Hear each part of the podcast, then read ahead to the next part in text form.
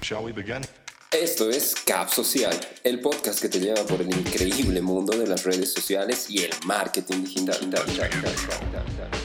Cada semana te traigo noticias, actualidad, información, consejos, entrevistas y buenas prácticas para tu estrategia digital. Atrévete a entrar a esta nueva era y haz que tu idea o emprendimiento se destaque del resto. Bienvenido y bienvenida.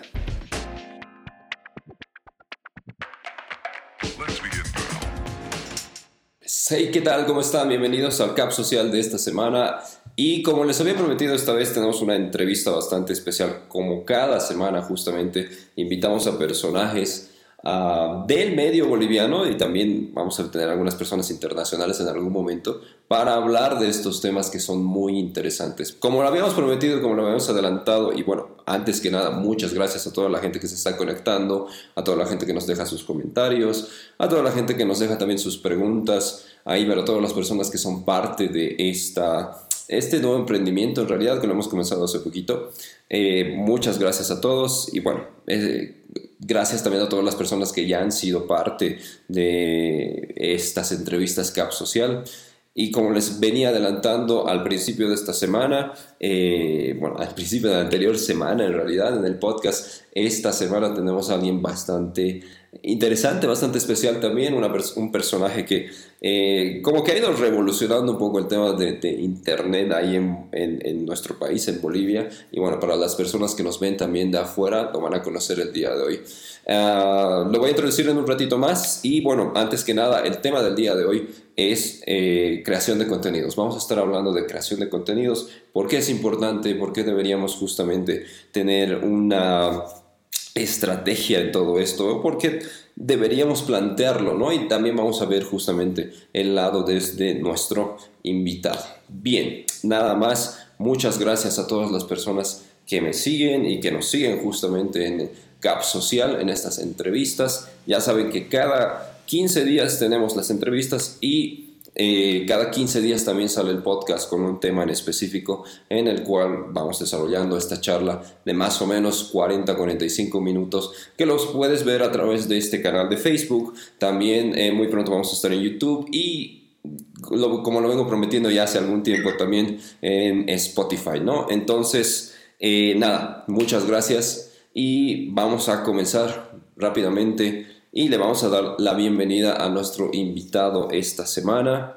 Es alguien a, quien sigo hace bastante tiempo en realidad y bueno, es bastante querido también en la comunidad boliviana, especialmente mucho en Twitter. Así que le voy a dar la bienvenida. Ya está online ahí con nosotros nuestro querido amigo Dexa Anfetamina desde Santa Cruz. Querido Dexa, ¿cómo estás? ¿Qué tal? Buenas tardes. Y nada, muchas gracias por acepta- aceptar nuestra invitación. Buenas tardes, José. Un saludo para vos. Agradecido por, por la oportunidad aquí de que podamos conversar. Un saludo a toda la gente que se está conectando. Y bueno, listo para responder tus preguntas.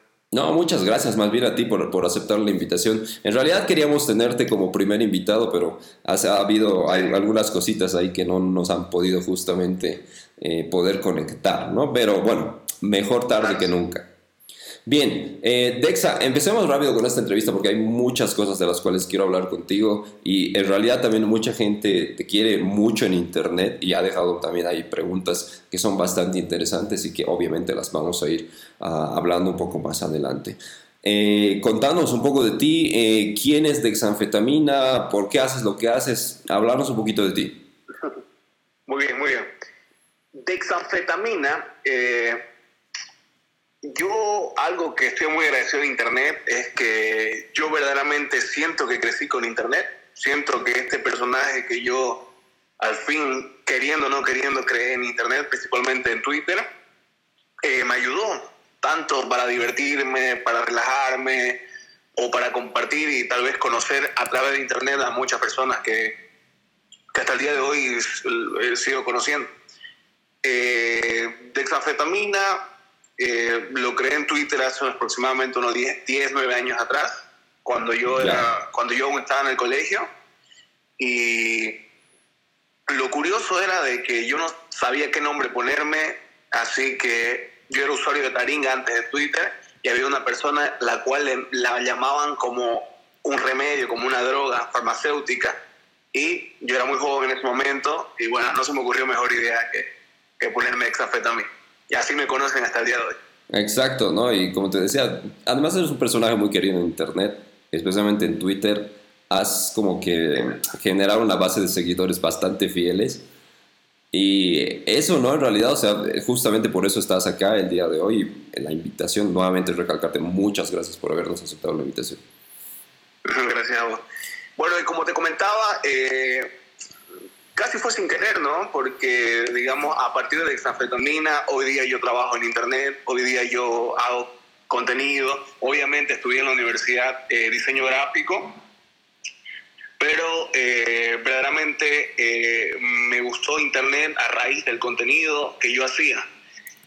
¿Cómo puedo definir mi contenido? Mi contenido, la cual yo busco hacer, digamos, sin querer, es parte ya del, del personaje que construí, es un contenido bastante mm, bastante irreverente, podríamos decir, ¿no? Exacto. Yo creo que a partir de, del hecho de yo ser anónimo por todos estos años, eh, me ha permitido como que jugar más con la irreverencia. ¿De, dónde Eh, viene, perdón que también- corte, de dónde viene el Sí. ser anónimo, digamos? O sea, ¿cuál es el, el motivo, digamos, que tú encuentras en ser anónimo? Y obviamente hemos respetado eso, Sí. ¿no? Cuando la invitación, cuando te mandé la Claro. invitación me dijiste, lo primero es no voy a salir, es anónimo esto, entonces se respeta, ¿no? Es Claro, bastante claro. respetable. Me, sí, muy bien. Eh, me gusta mucho el tema de ser anónimo porque siento de que mis ideas valen mucho más de cómo me veo yo. Eh, lastimosamente, o bien, o es parte ya de- del ser humano, un poquito clasificar a la gente de acuerdo a cómo se ven.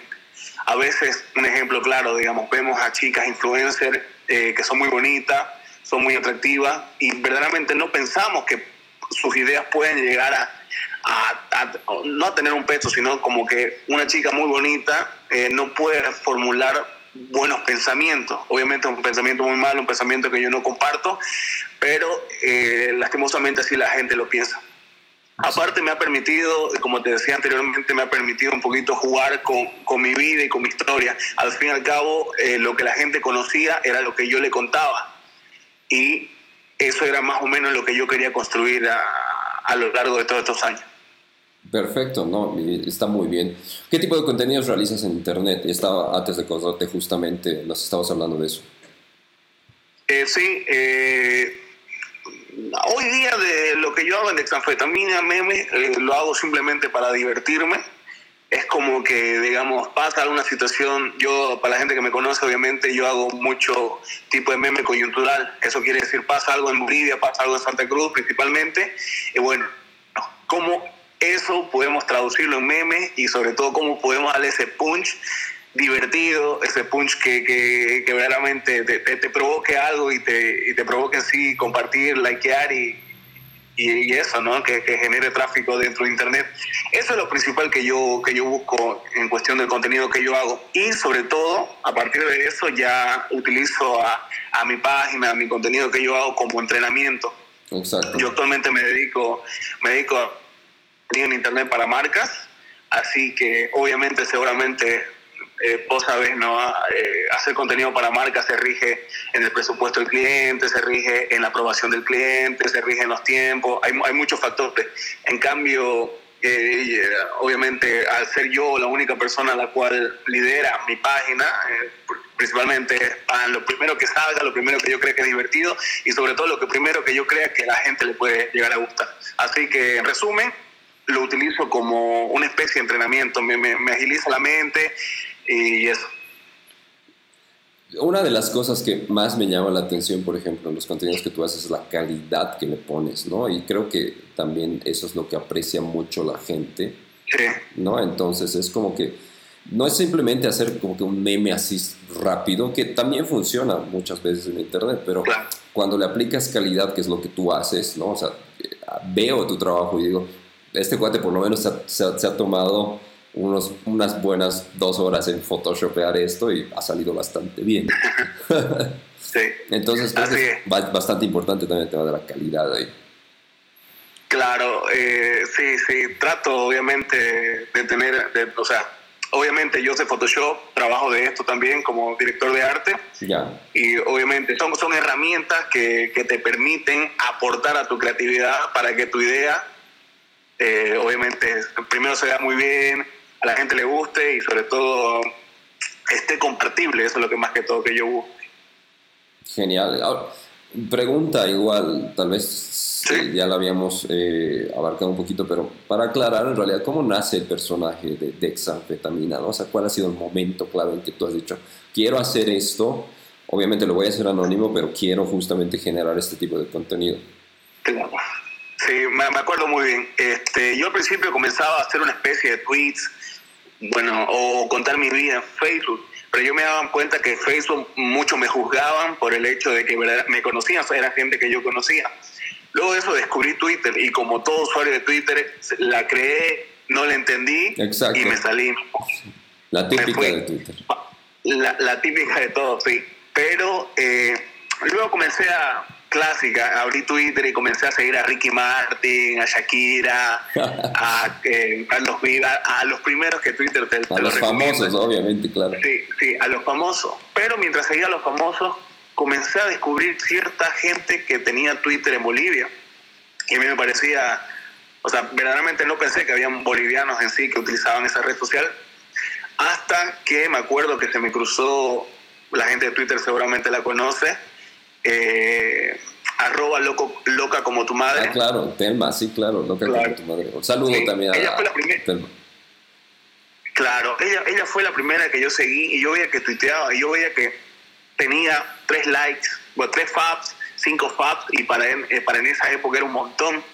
Y decía, ¿esta chica es famosa o, qué? Pues no, no, no, realmente no, no percibía que una persona real pueda tener como que cierta mínima, obviamente en esa época no era mínima, interacción con, con gente. Así que me acuerdo que la seguí y yo veía que ella tuiteaba y, era como que era divertida y, bueno, yo dije, o sea, me gustaba mucho su contenido y yo comencé, no digo a copiar obviamente, pero comencé a, a más o menos cazarle la onda a, Twitter. Saliendo de ¿Sí? No, no, eh, seguí, seguí, no hay ningún problema. Hasta que me acuerdo que hice un tweet sobre ay, no me acuerdo, una que se iba, que se estaba, una, una ex modelo que se estaba postulando a gobernadora de Pando, creo. No, no, me acuerdo, no me acuerdo, no me acuerdo cuál era su nombre, eh, obviamente del MAS. Y se me ocurrió un tweet medio divertido, no sé, no me acuerdo muy bien cuál era el tweet, y lo, lo puse, lo escribí nada más, y ese tweet comenzó a tener como, no sé, 30 compartidas, 50 faps, o sea, era un montón. Y desde ese momento me di cuenta que me gustaba mucho, eh, no sé si hacer reír a la gente, pero me gustaba mucho que la gente tome en cuenta mi opinión. Ya. Y, a partir de ahí obviamente comencé a, bueno, si a la gente le gusta el humor político, vamos por ahí. Y trataba de, de, ir por ese camino. Y a la gente obviamente comenzó a aceptar, comenzó a tener seguidores y ya a partir de ahí, digamos, creo que no paré. Saliéndonos un poquito del tema de contenidos que también no lo hemos iniciado bien, pero saliéndonos un poquito de, este marco del cual nos estamos proponiendo el día de hoy, Twitter ha cambiado un montón, ¿no? O sea, tú me dices que estás más o menos 10 años, yo estoy más o menos igual el tiempo, ese tiempo, y te das cuenta cómo la evolución de Twitter, y creo que una, uno de los culpables, digamos, del último cambio eres vos.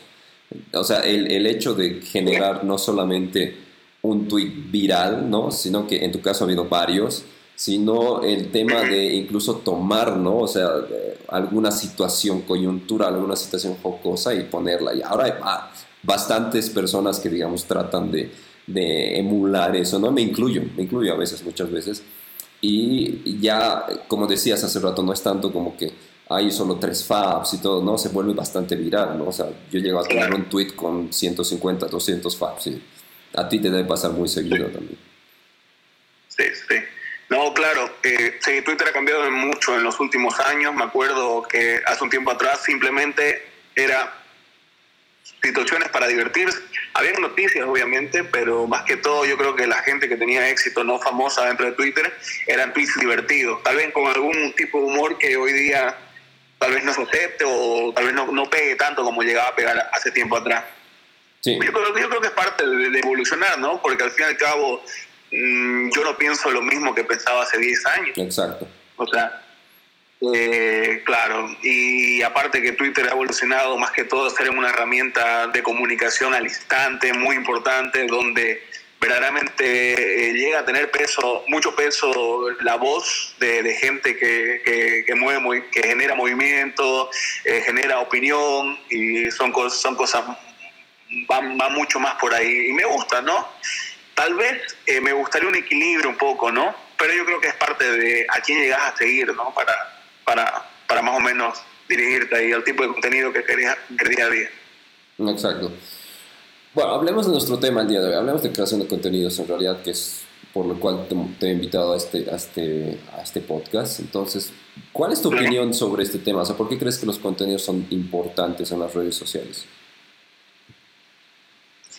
Eh, contenido para las marcas o contenido no solo para marcas sino yo creo que para todos no o sea marca tanto mar tú que si bien no es una marca personal es una marca y de entretenimiento que también es importante no sí eh, claro yo siempre apuesto el contenido de calidad a, ese contenido que como que no es la primera idea que se te ocurrió, sino que es como que la idea, a partir de tal vez una buena idea primera que se te ocurrió, eh, pudiste trabajarla más y obviamente otros factores importantes, sumarle otros factores importantes dentro de, de, lo que es Internet para, para verdaderamente obtener este, viralidad obviamente en Bolivia siempre a veces llegan las tendencias un poquito tarde, ¿no? Pero yo creo que es parte obviamente de cada creador de contenido adelantarse a tendencias, adelantarse más o menos lo que habla el mundo para, para verdaderamente hacer un contenido más sustancioso.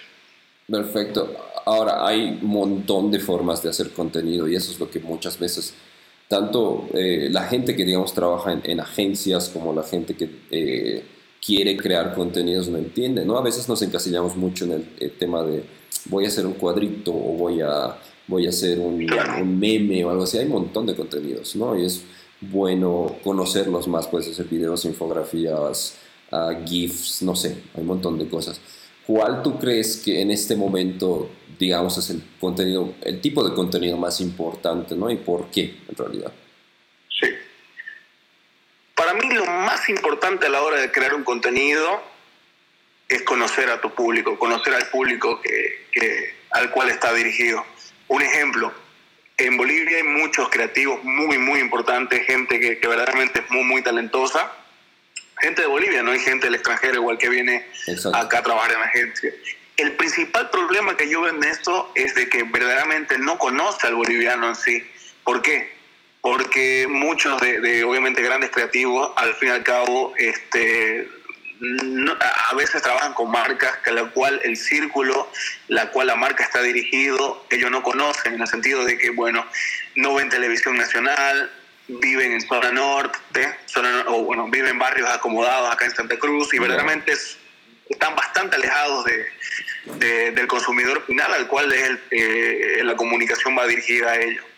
Yo he tenido algo que para mí fue bastante malo pero hoy día me, me, sirve mucho.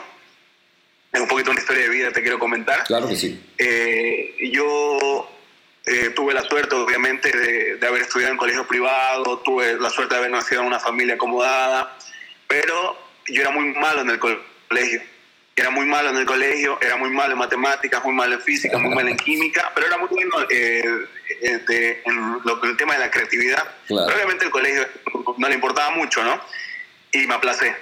Y mi madre, de castigo, me metió a un colegio de mi barrio. Obviamente, y estoy hablando hace muchos años atrás, ahora los colegios de barrio son muy bonitos, pero mi colegio no era bonito. Mi colegio... ¿A un colegio fiscal? sí, no, era fiscal, era privado, pero era, era súper de Claro, más chiquito, digamos, era otro tipo de gente, la cual yo no estaba acostumbrado a socializar. ¿Por qué? Porque tampoco tenía amigos, o sea, ni de mi barrio, ni nada. Pero era como que me, me sacaron de un círculo y me pusieron en otro. Y obviamente al principio me costaba un poquito socializar, conocer nuevos amigos, pero eh, por suerte y, obviamente me topé con muy buenas personas que hoy día siguen siendo mis amigos, comencé a conocer otro mundo, otra Santa Cruz, comencé a conocer una Santa Cruz la cual yo no estaba acostumbrado ni, ni a la forma de hablar, ni, ni, ni, a la forma de relacionarse, ni la forma de ver las cosas, ni la forma de ver el mundo. Y eso hoy día sigo manteniendo la amistad con ellos, me permitió conocer como que cómo piensa eh, que tampoco quiero, digamos, como que, estimar clases, ¿me entiendes? Pero, me, pero ahora entiendo mucho cómo piensa eh, una persona que vive en zona norte y una persona que vive en zona sur. O sea, para un poquito eh, contextualizar, es como los anillos acá en Santa Cruz, ¿no? Cómo vive alguien en el centro y cómo vive alguien en las periferias. Yo vivo muy lejos de, del centro, obviamente, pero es como que me, me, me, enriquecí en ese, en ese aspecto de conocer estos, ponerle estos dos tipos de formas de pensar y ver Santa Cruz. Me parece muy... Hoy día, obviamente, lo aplico en, en cuestión de, de, publicidad y sé cómo, sé cómo piensa la gente y eso me gusta. Me parece muy importante esa parte que, que, acabas de tocar. ¿Por qué? Porque yo más o menos he vivido algo similar. Para la gente que, digamos, me sigue hace mucho tiempo, sabe que, eh, hace, qué sé yo, cuando he empezado en esto del Internet, yo viví en el Alto, ¿no? El Alto es como que, no sé, estar en otro espacio. Estás en la ciudad de La Paz, sí, pero estás bastante alejado. Entonces me ha pasado algo similar a lo tuyo, ¿no? Es como que entiendes otra realidad, abres tu mente completamente. Entonces creo que también una parte buena de hacer contenidos, si bien puedes ver cosas, digamos, afuera que son muy lindas, están bastante bien hechas, creo que también es adaptarte mucho a la cultura, ¿no? O sea, cuál es el, contexto justamente. Tal cual, tal cual. Otra cosa que me gusta mucho, y ya yo creo que más parte personal, me gusta, no sé cómo explicarlo, me, me, gusta, por ejemplo, claro, yo veo televisión nacional prácticamente siempre, o sea, conozco, ponerle, digamos, conozco ese, ese consumismo popular, me gusta, me gusta mucho, te lo digo, me gusta mucho ver Calle 7, pero no me gusta ver Calle 7 por el hecho de ver Calle 7, sino me gusta mucho conocer ah, todo lo que sale en Internet, me gusta, me gusta conocerlo así. Y obviamente la gran mayoría de lo que sale en Internet son, son las cosas populares. O sea, me, me considero un tipo bastante entusiasta en conocer lo que la gente ve no, está muy bien, nuevamente, o sea, el tema del contexto cultural justamente también es el hecho de que te da éxito en, cierto espacio, ¿no? Obviamente ya cuando quieres expandirlo hay que pensar también en otro tipo de visión claro, claro. quieres llegar. ¿Qué redes sociales, digamos, estás usando ahora y cuál crees que, digamos, es donde mejor están funcionando ahora los contenidos?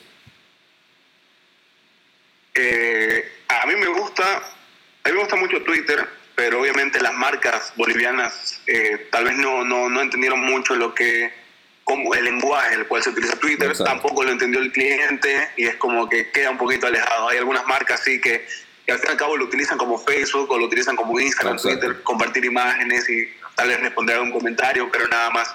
Por eso me hubiera gustado eh, convencer a algún cliente para aprovechar esa red social.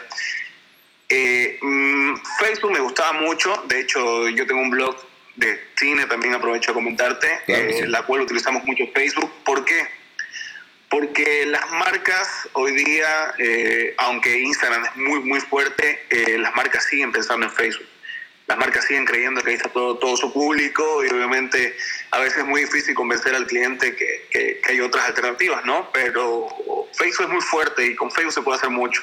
Obviamente ese tema de los algoritmos y, y cosas así que, que, han cambiado un poquito el juego en cuestión de hacer contenido afecta, me ha afectado mucho en cuestión de, de, de, reducción de alcance. Eso mismo, me reduce, nos, reduce mucho el, el tema del alcance, Facebook verdaderamente eh, ya prácticamente sin pauta no, no figuras, cosas así, pero yo siento de que Facebook va, va, va en picada, va en picada, obviamente vamos a hacer muchos años verdaderamente hasta que migremos a otra red, dudo, sí, pero una que está muy fuerte y, todas las marcas deberían aprovechar es Instagram. Exacto. Es, eh, es hermoso Instagram porque aparte que te entiende, sabe lo que te gusta, te muestra todo lo que te gusta, te lo muestra muy lindo y obviamente prevalece lo, visual en Instagram, ¿no? Ahora, hay que, hay que hacer la diferencia y es importante, ¿no? O sea, para la gente que nos está viendo y que, no sé, por lo general la gente que me sigue o quiere trabajar como community manager o quiere hacer justamente planning en agencias, creo que es muy importante saber diferenciar el formato y la red social, ¿no? O sea, lo que decías hace rato es muy cierto, ¿no? En Twitter muchas marcas entran, eh, no voy a decir nombres, pero hay marcas que entran y tratan de usarlo como Facebook cuando la dinámica es completamente diferente. Claro. Bien, a ver, no todo el mundo le gusta el mismo contenido, lo que decíamos justamente ahorita. Y justamente aplicando justamente el hecho, eh, y te lo voy a contar ahorita, que seguro lo has debido ver cuando he promocionado ahí el, el post, cuando te estaba invitando, ha habido ciertos comentarios y también me pasa mucho. El tema de, no a todo el mundo le puede gustar todo lo que haces. ¿no? O sea, lo que pones, es, si bien puedes generar un público, un grupo, digamos, al que le va a gustar, lo va a aceptar, siempre existen lo que se llaman haters, digamos, ¿no? Claro. ¿Cómo luchamos, por ejemplo, con los haters online? Por ejemplo, ahí había un comentario, le vamos a mandar saludos a la chica que decía, ¿por qué Dex hace el mismo chiste todas las veces, no? Entonces, ese tipo de cosas son como que, no, no sé si hater, pero sí es como que ¿Por qué tanto odio? Es mala, es mala, es mala, onda, innecesaria, me parece. Y no, y totalmente innecesaria. A mí, a mí, a mí me parece. Eh, la gente tiende a odiar lo que muchos siguen, lo que muchos aprecian, pero es porque no lo entiende. Yo, hay, hay muchos, muchos creadores de contenido en Bolivia que yo veo su contenido y digo, ¿por qué, o sea, ¿por qué tanta gente lo sigue? Eh, no me gusta, pero obviamente uno no se pone a pensar que tal vez no es el público, tal vez no es tu tipo, ponerle, tu tipo de humor, tu tipo de contenido, recién lo acabas de seguir, no, no, no, es como que no has evolucionado con él en el proceso, a la forma de hacer su contenido. Hay muchos factores. El tema de estos comentarios negativos, primero me parece mala onda. Yo verdaderamente mm, no, yo no pondría un comentario así, aunque me caiga mal. Entonces, si me cae mal, ya me cae mal, no lo sigo, no lo veo, pero, pero yo no pondría eh, comentarios, digamos, de, ese tipo. Ah, me acuerdo igual un, un tema en específico que era, que era, justamente contigo cuando abriste el tema del Curious Cat, ¿no? Y justamente había comentarios dirigidos hacia mí que eran como que, ¿qué onda con José ah, Torres? ¿Por qué hace sus cursos y está robando a la gente? Que no me acuerdo. Ni siquiera me acuerdo quién era. Y la pregunta, no, era anónimo. ¿Perdón? Era, era un anónimo, sí, obviamente, pero la pregunta es más o menos, ¿cómo nosotros como creadores de contenido justamente, cómo luchamos contra eso? ¿no? O sea, ¿qué tipo de acciones podemos tomar a cabo? ¿Cuál es tu punto de vista desde, ese, eh, desde este lado ¿no? de creador de contenido? Sí, mira, en lo particular yo siempre he visto a gente que, digamos, como que habla de los haters, como que hay que ignorarlo, eh, como que son fanáticos, no sé, resentidos, no es inevitable a, raíz de un comentario negativo no sentir algo. Es inevitable. No sé, Es inevitable. Yo, digamos, a veces cuando he tenido comentarios negativos, los leo y digo, ¿por qué? O sea, a no ser obviamente que tenga razón y yo ya la piense y diga, bueno, tal vez tiene un poco de razón en, en este aspecto.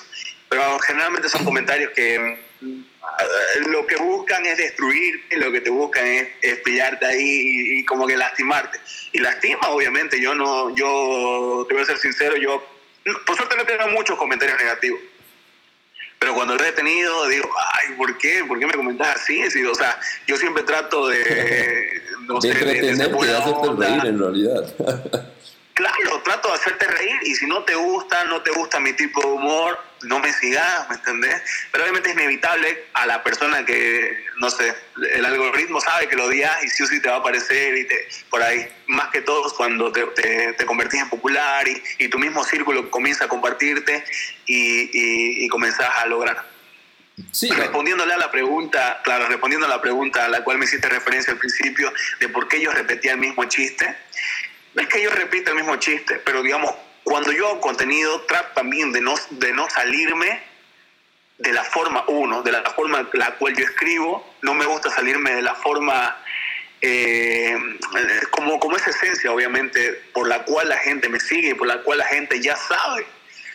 Eh, me, yo siento que tengo otros proyectos donde yo podría eh, desplayarme mucho más en hacer, digamos, otro tipo de contenido, pero siento que lo que yo hago en Dexafetamina tiene que jugar, digamos, con cinco o seis directrices siempre, pam, pam, pam. Obviamente tal vez a algunos no les guste, hay otras personas que hacen otro tipo de humor y que les va muy bien y, listo, ¿no?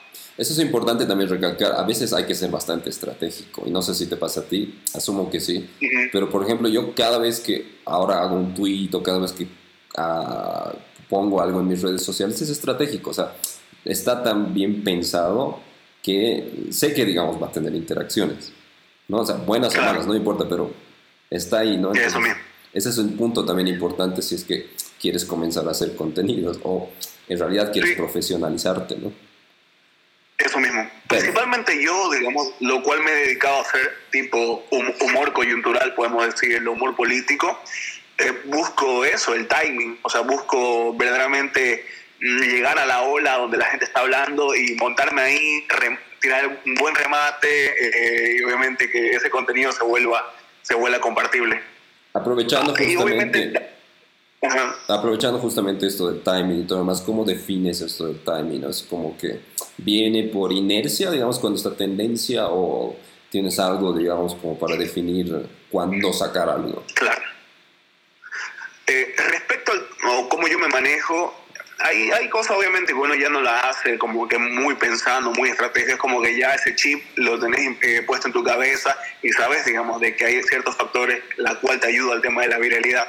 Lo primero es, eh, por lo menos en Twitter, digamos, donde también he tenido éxito, o también Facebook, digamos, ahora que yo también tengo, tengo mi fanpage, leo comentarios eh, principalmente de periódico. Si el periódico lo sacó, salvo algunas situaciones obviamente de que el periódico se atrasa mucho en, descubrir la noticia, ponele, pero o si no es el periódico, los comentarios en el periódico, o tal vez mi entorno, obviamente yo, yo tengo la suerte obviamente que mi entorno es bastante creativo, ponele, en donde yo trabajo. Ya. Eh, ya están hablando de un tema y yo sé que esa misma tarde o al ya ya se va a comenzar a hablar en internet, porque generalmente así más o menos yo lo percibo. Cuando la gente comienza a hablar lo de mi alrededor, yo digo, bueno, tengo, no sé, 10 minutos para pensar algo, 10 minutos para hacerlo en, Photoshop o en, cualquier herramienta y listo, subirlo.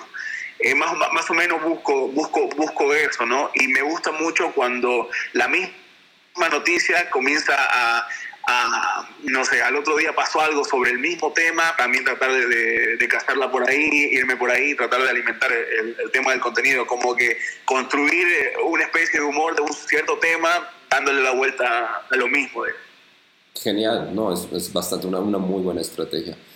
Uh, hablemos justamente del tema de, de, cómo empezar en esto, porque hay mucha gente que está comenzando a hacer cosas bastante interesantes ahí en Internet, en Instagram justamente, en Twitter también hay algunos que están comenzando a salir, ¿no? Entonces, ¿qué consejos tú podrías dar a, a todas las personas que están empezando a crear contenido?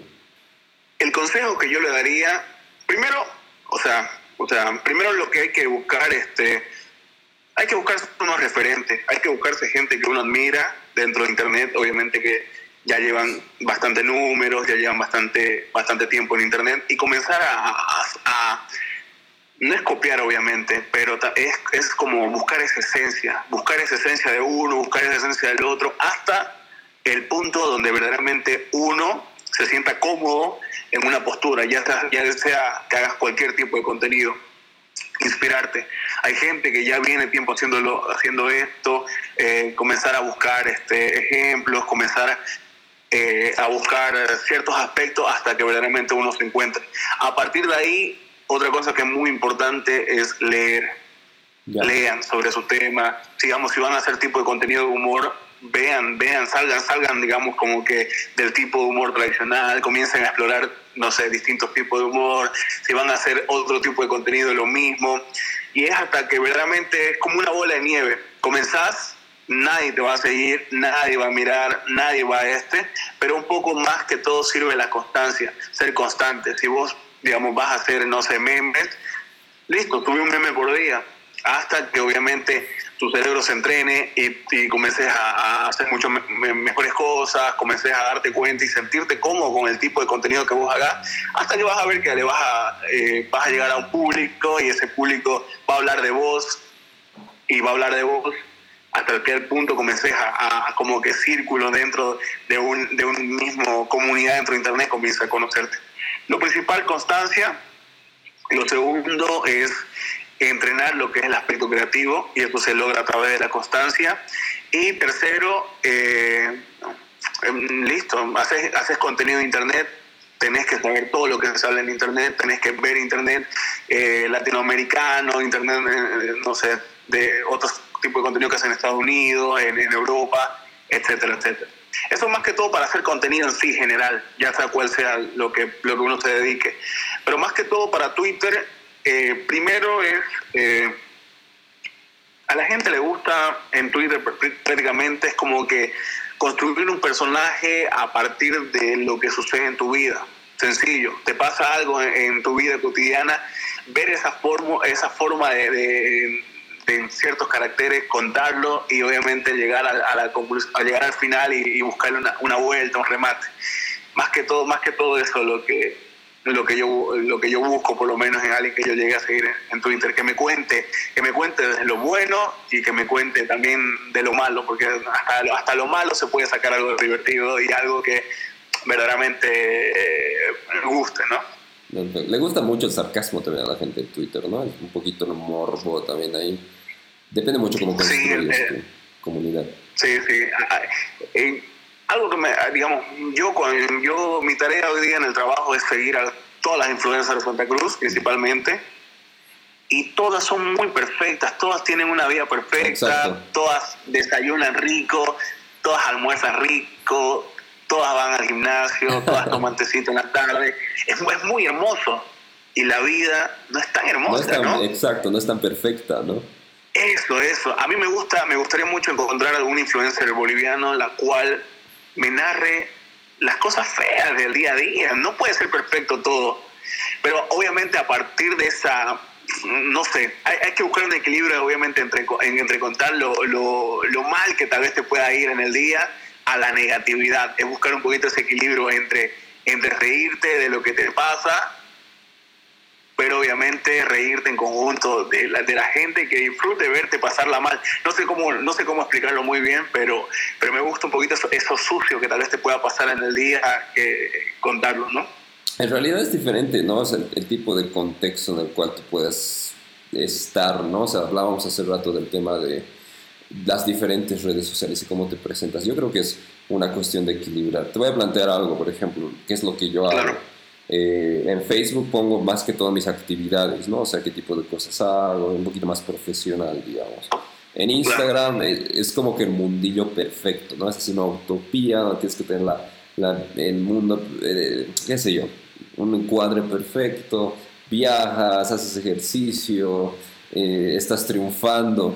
Pero Twitter es como que el lugar en el que realmente aflora tu ser, ¿no? Entonces, más o menos eh, así yo manejo mis cosas, trato de equilibrarlo de esa forma, pero a veces igual me siento frustrado, ¿no? Porque es como que en una cosa estoy diciendo eh, algo, en otra estoy mostrando algo, en otro es diferente, en otro estoy mostrando, digamos, que estoy mal, ¿no? Entonces, es complicado también el equilibrar todo ese espacio, o sea, todo esto que quieres decir en diferentes espacios. Claro, no, son, aparte Claro, te entiendo, ¿no? Obviamente yo también eh, respecto a, lo que soy como, como personaje, obviamente dentro de Internet, gracias a la exanfetamina, eh, yo, yo he recibido ofertas de trabajo, yo gracias a la exanfetamina he obtenido trabajo, un poquito saltándome algunas entrevistas, es como que el personaje que gustó dentro de Internet, bueno, metámoslo al equipo, súper bien.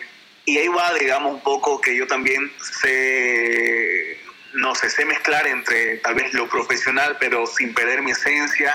En Twitter desfenestrar un poco. Lastimosamente, como ya saben que soy exafetamina en mi equipo de trabajo, ya no puedo, como, como, te digo, hablar mucho, muy, muy malo, digamos, de mi equipo de trabajo, porque al fin y al cabo se vuelcan y me miran, o sea, si, me llegan a leer esta misma tarde. Hay cosas así, digamos, pero obviamente eh, yo trato, digamos, de, bueno, siento de que mi, mi persona como profesional, digamos, se ha quedado relegada respecto a mi personaje. Hoy día mi personaje es mucho más grande. Mi personaje, ponele, eh, eh, eh, he entrado a trabajar no por mis habilidades de estudio, sino por mi personaje dentro de Internet. Y obviamente lo compenso eh, tratando de hacer bien las cosas y siendo bueno, ¿no? Claro. Pero son tres públicos diferentes.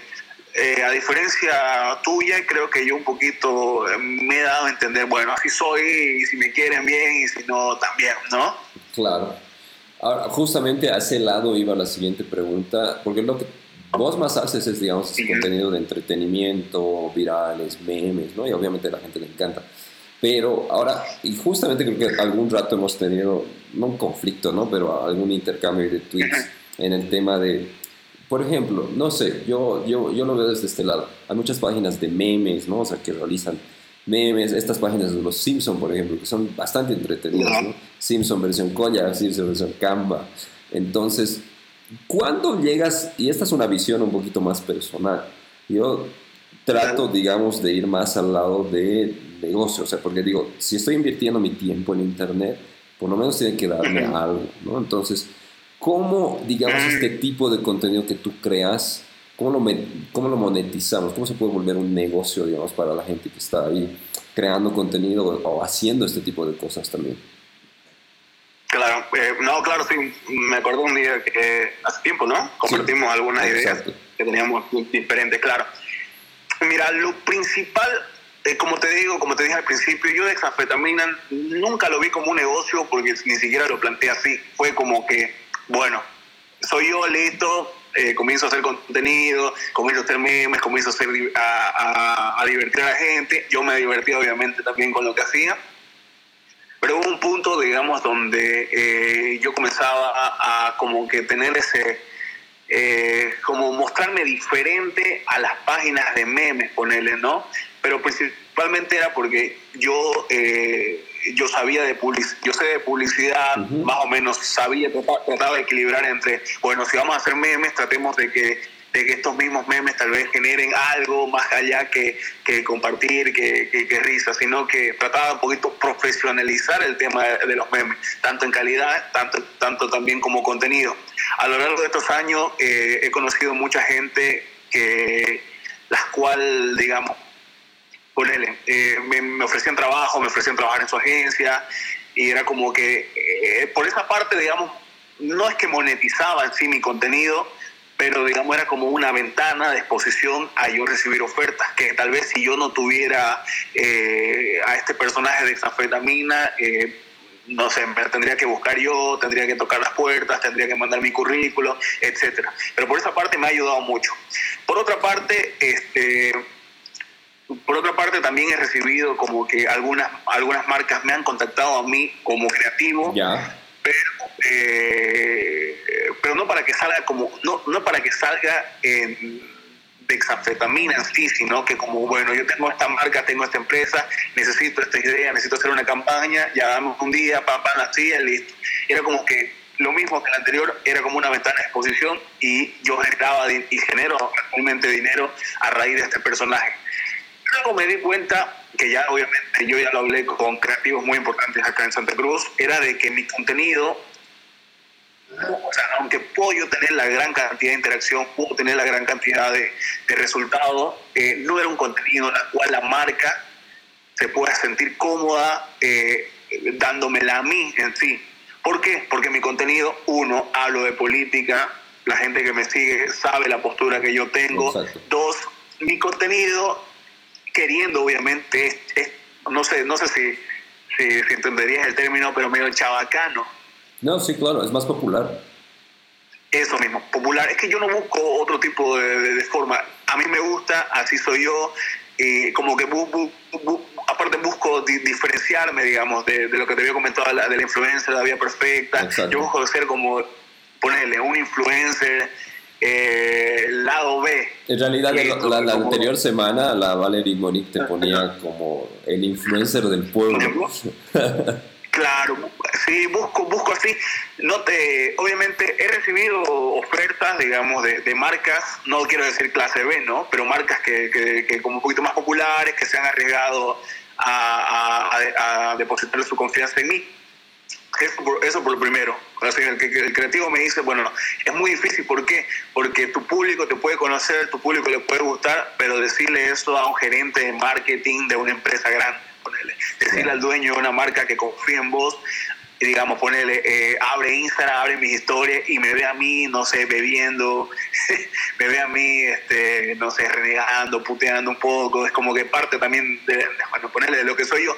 Y no, una marca no confiaría en mí, yo lo acepto, lo entiendo y no me enojo, o sea, por supuesto.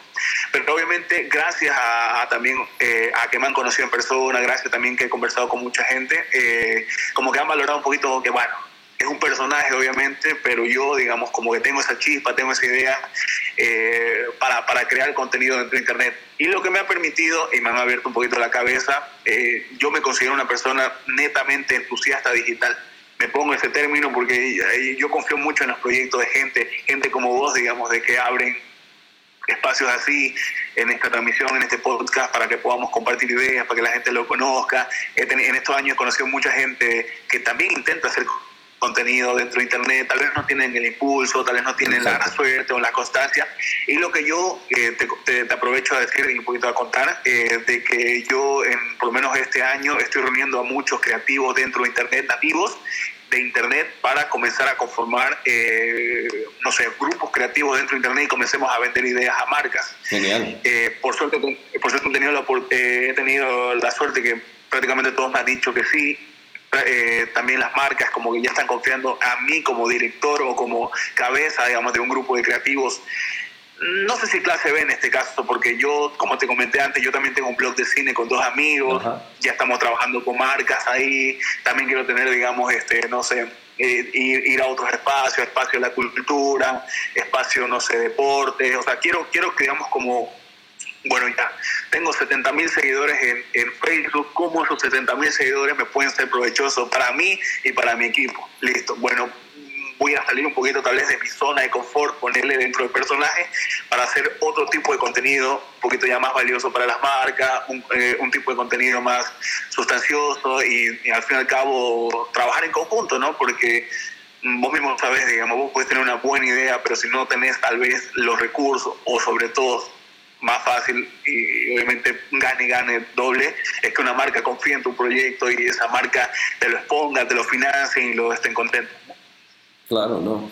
Y una cosa que también es importante, creo que aclarar es como que el monetizar muchas veces, es, o sea, significa muchas cosas, ¿no? O sea, no, es, no es, porque creo que en el colectivo, digamos, de la gente está pensar, eh, o sea, Internet me tiene que pagar, o sea, onda YouTube, digamos. ¿No? O sea, te hacen llegar un chequecito y estás ganando dinero por internet, pero hay 20.000 formas de monetizar tu contenido.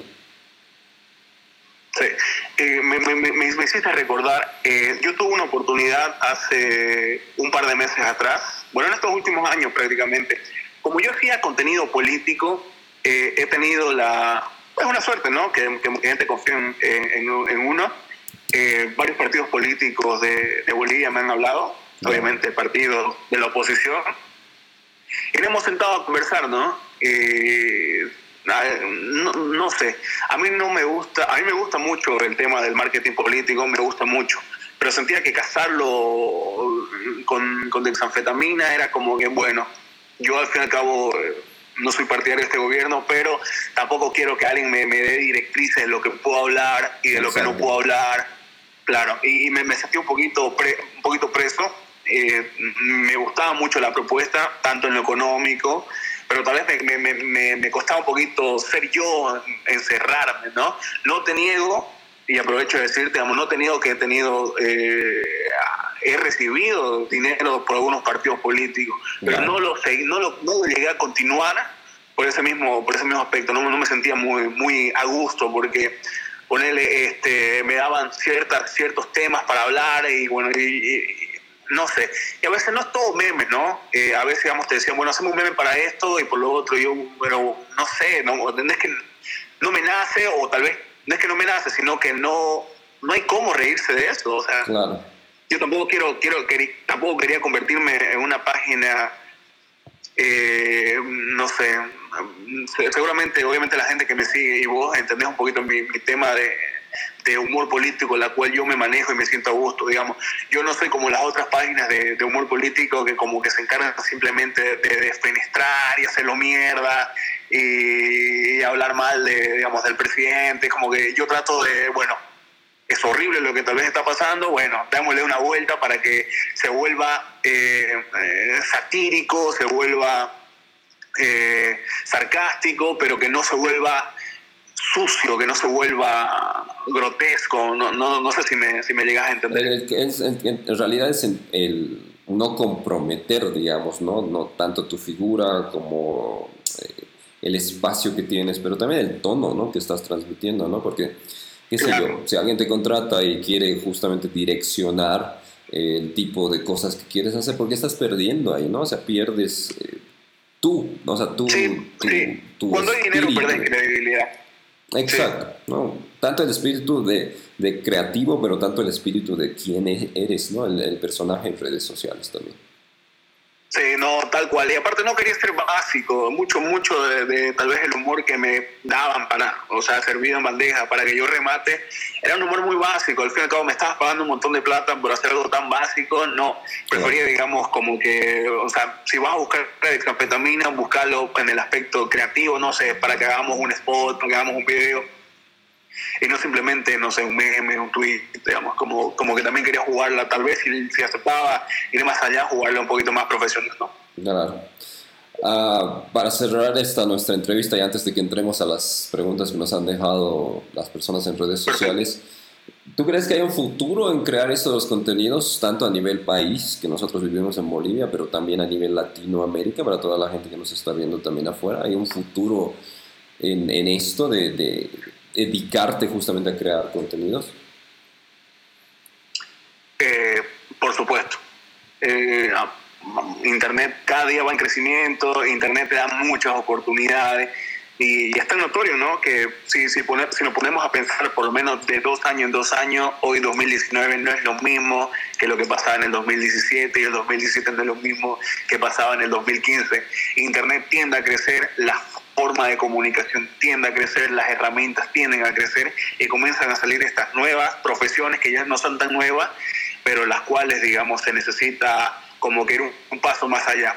Un ejemplo, digamos, la, eh, la, gente que estudia Community Manager, bueno, salirse un poquito de la caja y, pensar, bueno, soy Community Manager, eh, eh, no, no simplemente soy una persona, no sé, que piensa una idea y la postea, o una persona que, que comienza a atender a una comunidad a través de una marca, no. Bueno, ser community manager es una, es una, una labor, es una misión muy importante. ¿Por qué?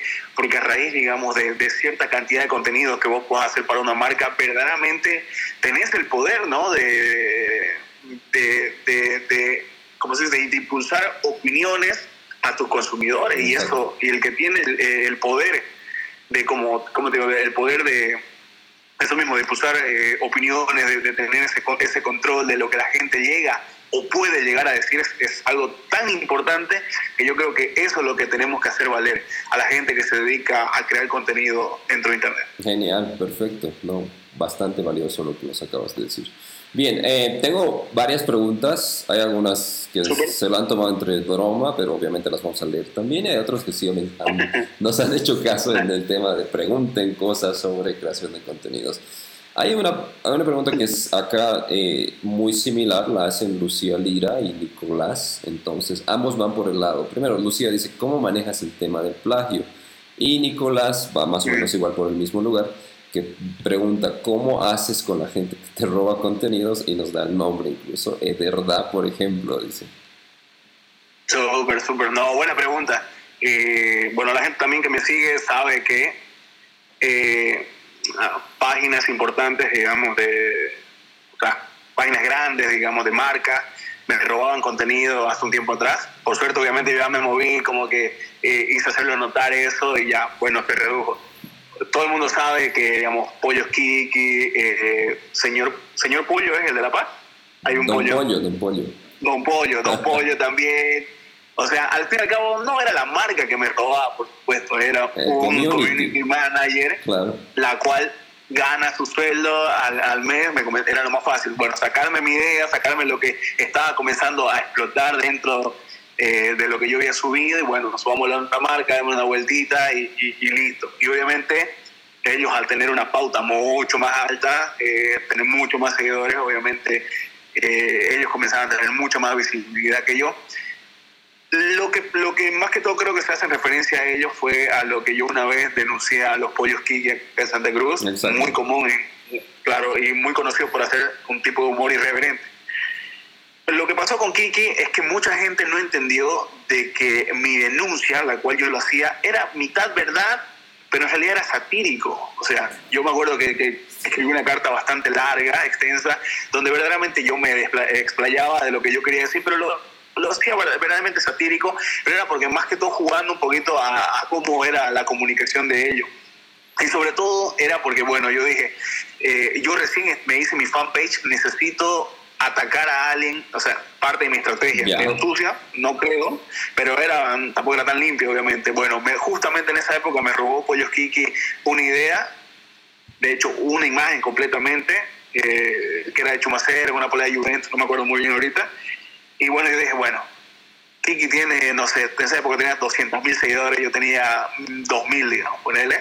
Y bueno, hice la denuncia, comencé a tener mucha visibilidad. Eh, la gente que odiaba a Kiki comenzó a, sumir, a irse a mi bando. La gente que amaba a Kiki comenzó a decir, ah, mira, vos no habían sido tan creativos, no habían sido, la, como aquí lastimosamente mucha gente cree que es lo mejor que hay en marketing inclusive en Santa Cruz. Bueno, y comencé a tener, a comenzar a crecer un montón, o sea, de 2.000 acabé llegando casi a 10.000 seguidores en dos días. Y yo siento, dije, bueno, mi estrategia es tal cual. Llego a internet, a Facebook principalmente, donde mucha gente, bueno, donde todos no me conocían, eh, bueno, tengo que hacer algo. Me peleo con el más grande para un poquito tener esa ganancia. Bueno, me robaste un meme, bueno, yo te saco o, te, o me genero a mí mismo, no sé, 10.000 seguidores. Y me, me parece muy bien, ¿no? Ganamos los dos. Y ahora, ¿cómo, ¿cómo estás manejando ese tema, digamos? O sea, ¿qué tipo de cosas haces como para que no te roben el contenido? Que al final es inevitable, ¿no? Claro, es totalmente inevitable, ¿no? Obviamente a mí no me gustan esos comentarios que dicen como que, bueno, si lo subís a internet es de todos, ¿no? O sea, no tiene sentido la frase. Pero yo siento, digamos, de que lo primero es, bueno, comenzar a tener eh, ciertos seguidores que como que, no sé, ciertos seguidores que, que le caes bien y como que ellos mismos se encargan de que sin decirte nada van y, y, le dicen a la persona, bueno, ese meme es de exafetamina, no, eso se lo robaste de exafetamina, bla, bla. Y sea como sea, el, tipo la, la, sabe, sabe que me acaba de robar y que todavía lo, la gente se dé cuenta, es como que ya no lo vuelven a hacer. Eso, eso me he dado cuenta. Hay muchas páginas que me comienzan a sacar cosas, pero llegan mis, mis seguidores, gracias, los quiero, eh, ponen a la robasta de exa y pues yo no lo vuelven a hacer, ¿no? Yo creo que hasta orgánicamente es la única forma la cual he podido evitar que, me saquen cosas. Perfecto. Axel Justiniano pregunta, y bueno, ya lo habíamos hablado, pero tal vez una recapitulación así rapidita. ¿Ya monetizas tu contenido? Dice. Eh, mira, eh, con algunas marcas sí, o sea, tal vez no es muy, muy muy seguido, pero por lo menos con dexanfetamina. Hace un tiempo atrás trabajé con él, con una productora, la cual iban a traer a Bad Bunny, el cantante que en esa época que nadie lo conocía en el mundo, hoy día es un cantante tremendamente global. Y me pagaron por una campaña la cual yo hice de un no sé si te acordás, bueno, mucha gente que también está mirando se acuerda, eso es un doblaje de una canción Bad Bunny, que a mí me parecía divertido, pero era como que no era tan divertido, ¿no? Pero a la gente le, le gustó mucho ese, ese contenido, eh, se volvió súper viral en Latinoamérica, tanto así de que la productora me la compró y, eh, no sé, me, me regalaron entradas VIP, me dieron plato durante ese mes, o sea, casos como ese he tenido, tal vez no tan grande como ese, porque ese fue bastante grande, pero sí, y repitiendo lo anterior, más que todo, no sé, dexafetamina monetiza en pensar ideas para otras marcas, no tanto las marcas como que, no sé, regalándome cosas. Claro, perfecto. Uh, Andrea... Aunque me encantaría, ¿no? ¿Perdón? Aunque me encantaría que me regalen cosas. hay que ser, yo creo que ahí ya tienes que, ya tienes que salir a la, a la palestra con dejar tu este, ¿no? Dejar la... dejar el anonimato. Claro, puede ser. Andrea Sinas nos pregunta, ¿cuánto tiempo necesitas para definir un tema en específico y prepararlo apropiadamente? A ver, es, hay contenidos que se empiezan muy rápido y otro, y otro, no, y otro no tanto. Pero sobre todo es, yo, digamos, ya mi cerebro, eh, y yo lo entreno prácticamente como una obligación. Pasa algo o se puede hablar de algo que sucede, digamos, en Bolivia o en el mundo, y yo, pa, mi cerebro se programa para pensar cinco cosas. Pienso una, dos, comienzo a filtrar más o menos mis ideas mi cabeza, me gusta una, abro Photoshop y comienzo a hacer, comienzo un poquito, no digo a bocetar, ¿no? Pero comienzo a realizarlo. Me ha pasado muchas veces que la idea en mi cabeza era genial, pero a la hora de pasarlo a Photoshop no, era tan genial y lo dejé ahí y no, y, no lo subí, porque no, o sea, no me parecía ni divertido a mí, tampoco, o sea, era mucho perder el tiempo por hacer algo. O también me pasaba de que eh, hacía contenido que a mí me parecía súper genial, lo subía y no tenía prácticamente nada de interacción. No es algo obviamente que yo ya hoy, digamos, me preocupe tanto, o sea, el tema de las interacciones.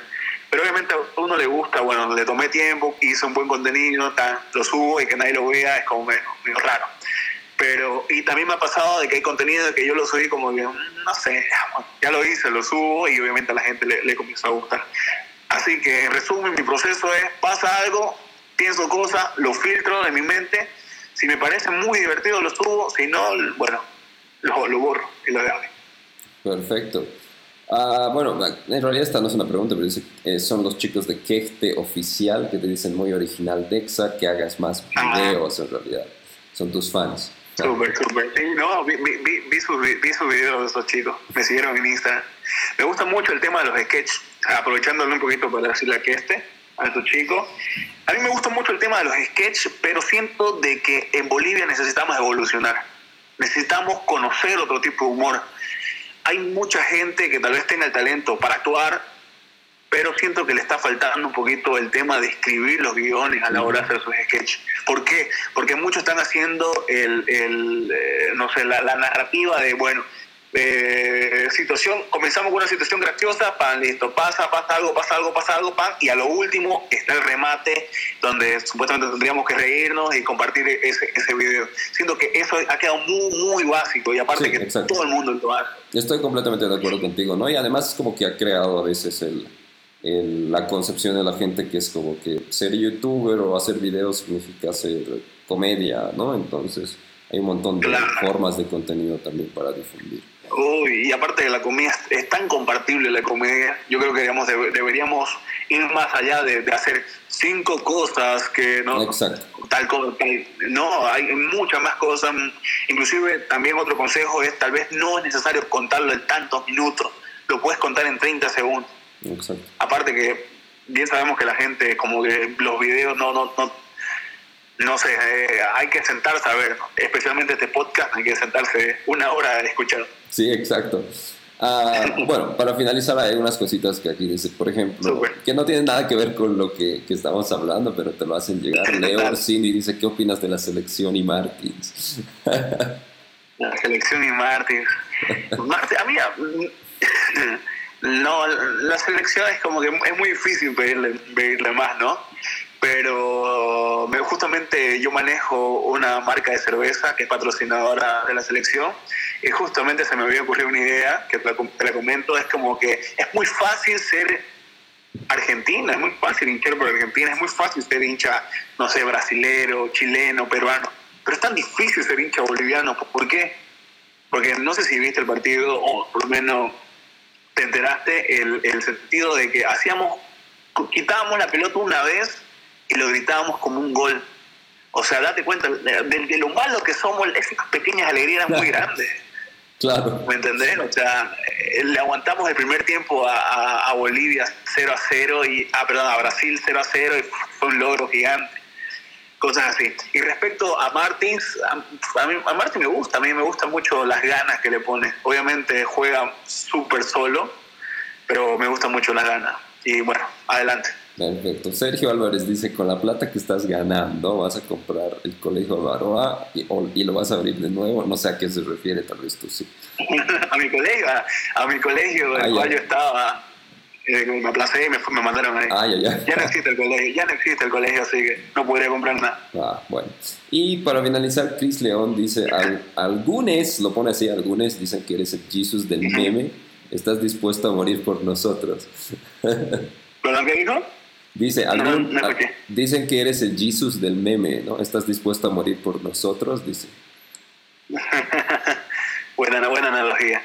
Eh, eh, va, va, va muy parte va muy parte a lo que es mi, mi avatar igual. Exacto, sí. Me- como te expliqué más o menos cómo creé exanfetamina mi avatar fue bueno no sé qué ponerme de hecho había como que ah, eh, contorneado en vectores mi, mi cara lo puse ahí y no me acuerdo creo que ven- venía Navidad del 2000 no sé 10 creo 2009 venía Navidad y bueno nacimiento de Jesucristo yo me llamo Jesús Ah, ya. Así que bueno, aproveché a, a partir de mi rostro, eh, dar el aspecto de Jesús. Lo dejé ahí, supuestamente era hasta que pase Navidad. Me olvidé sacarlo y bueno, ya la gente comenzó a conocerme, pasaron los años y, y ya me quedé en él.